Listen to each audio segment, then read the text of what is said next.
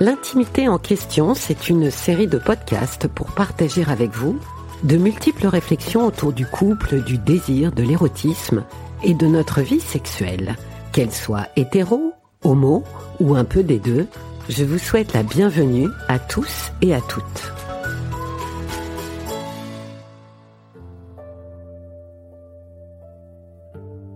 L'infidélité est sûrement aussi ancienne que la monogamie.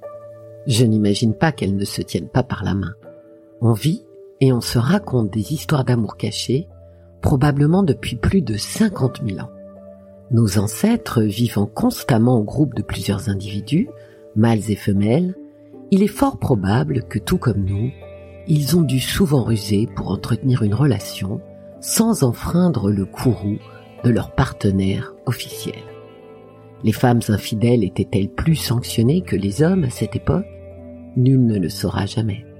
Ce que l'on sait, c'est qu'il y a encore pas si longtemps en Occident, l'infidélité féminine avait des conséquences beaucoup plus dramatiques que l'infidélité masculine.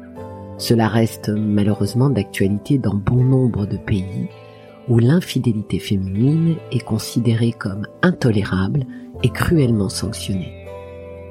Je vous propose dans ce podcast de réfléchir ensemble sur l'infidélité 2.0 rendue accessible grâce ou à cause d'Internet. La dissimulation nécessite de l'inventivité.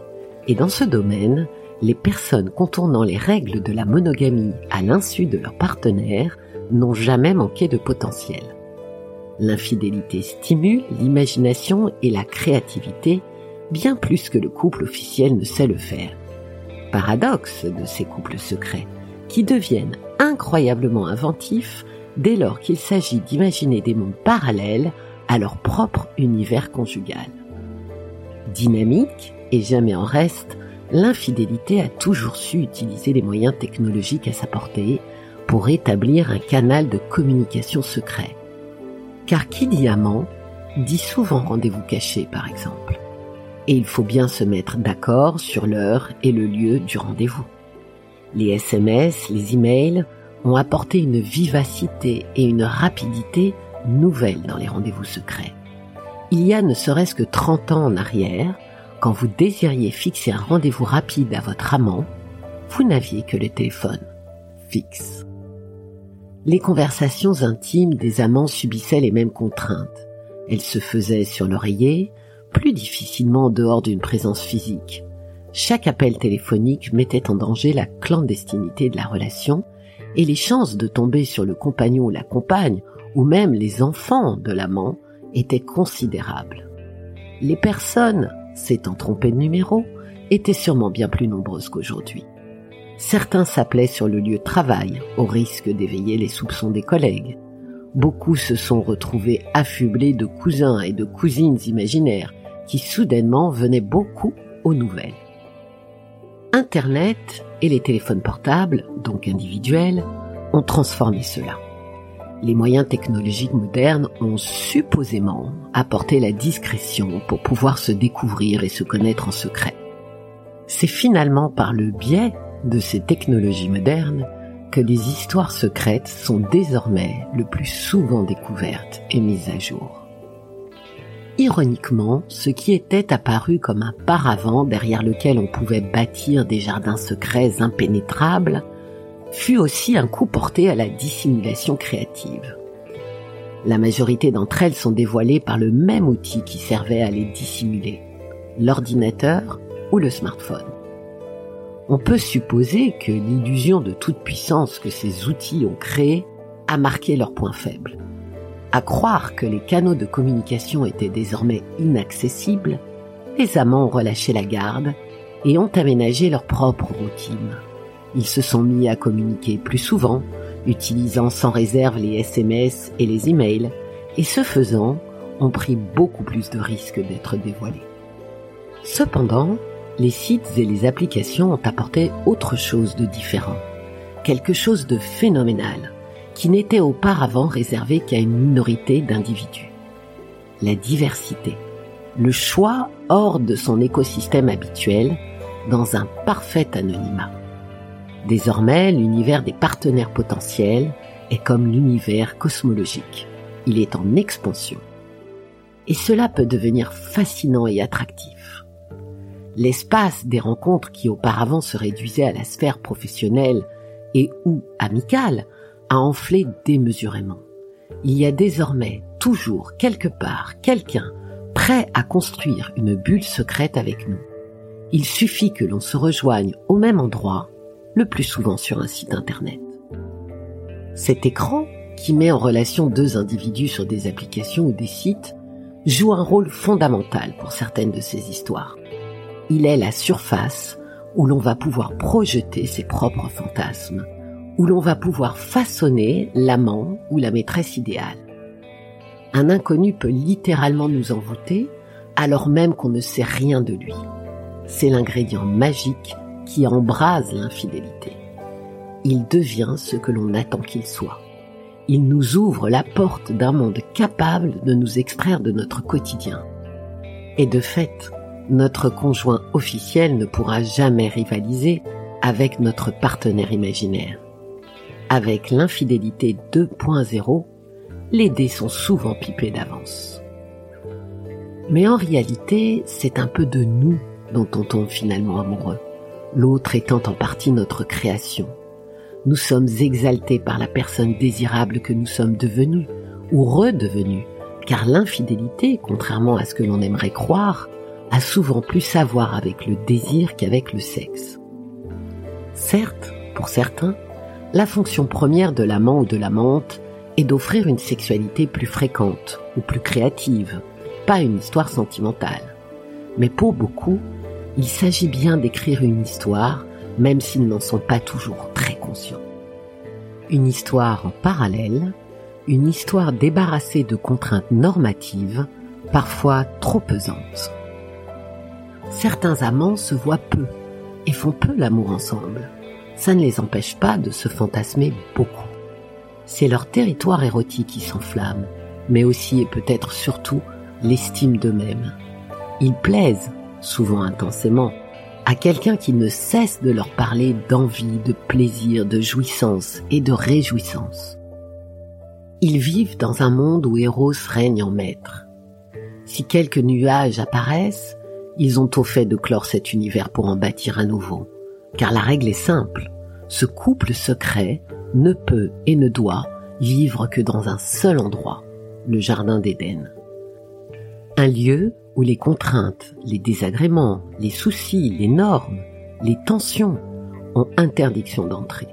C'est une bulle dans laquelle ils maîtrisent, tout de moins ils le croient, toutes les règles du jeu.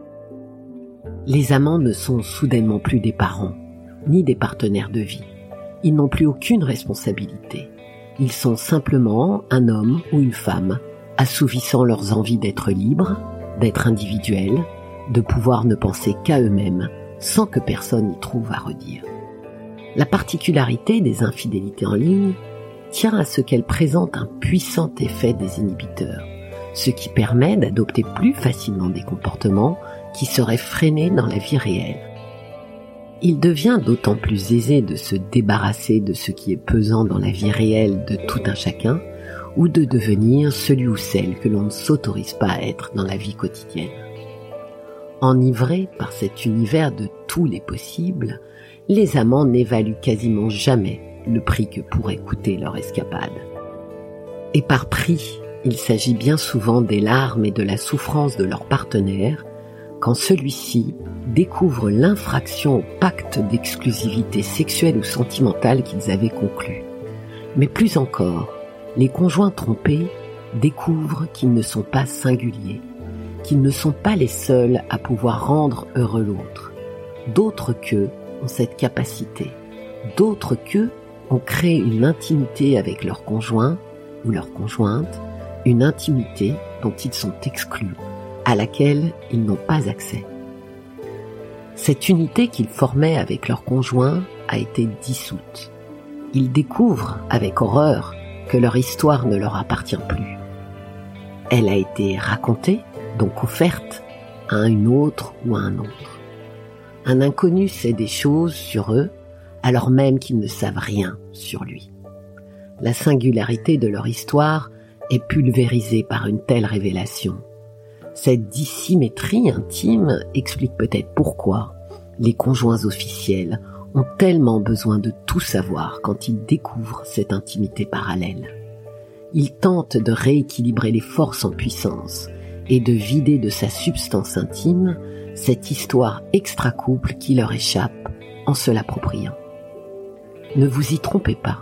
Contact physique ou pas, la dévastation est la même, la trahison est tout aussi tranchante.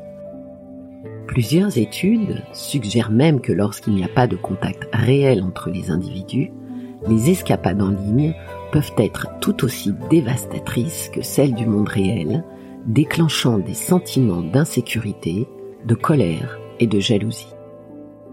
L'infidélité 2.0 pose la question de ce qui est toléré et ce qui ne l'est pas dans le couple de façon beaucoup plus subtile et plus complexe. Subtile car il nous faut redéfinir les contours de ce qui est considéré comme infraction au pacte du couple. Fantasmer en compagnie d'un autre que notre conjoint, est-ce déjà une infidélité? Le corps a-t-il besoin d'être impliqué pour définir l'infidélité? Le plaisir que l'on prend avec un autre est-il déterminant pour caractériser une infidélité? L'infidélité débute-t-elle dès lors que l'on s'immisce dans la conversation de la sexualité ou de l'affectivité?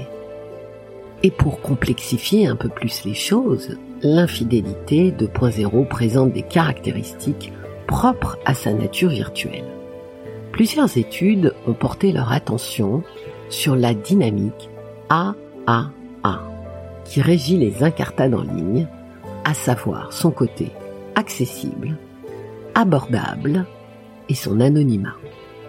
Accéder à Internet est extrêmement facile, et ce, où que vous soyez. Vous pouvez être chez vous ou au travail, ou encore assis sur le canapé avec votre conjoint, et dans le même temps discuter avec quelqu'un en ligne.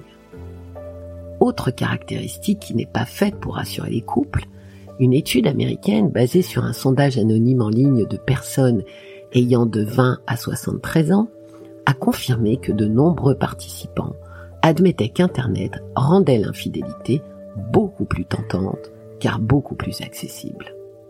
De même, en 2008, avant même l'apparition de nombreuses applications ou sites en ligne, une étude australienne révélait que sur 183 adultes qui étaient actuellement ou récemment en couple, plus de 10% avaient noué des relations intimes en ligne 8% avaient fait l'expérience du cybersexe et 6% avaient été jusqu'à rencontrer leur partenaire Internet en personne.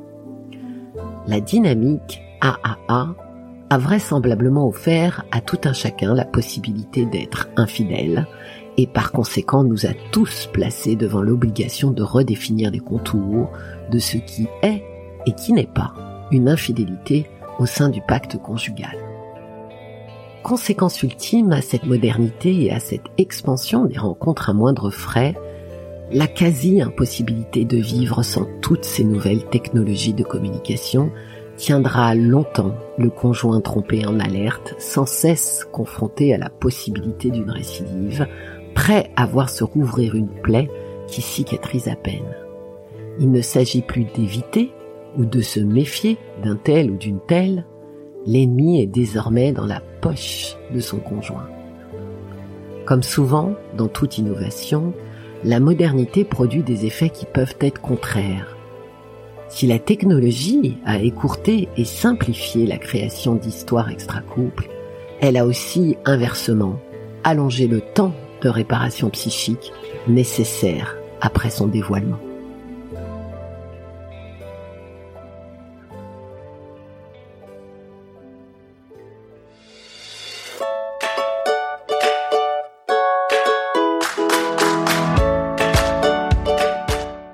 C'était Cécilia Como, j'espère que vous avez apprécié ce podcast et je vous dis à bientôt pour de nouvelles réflexions.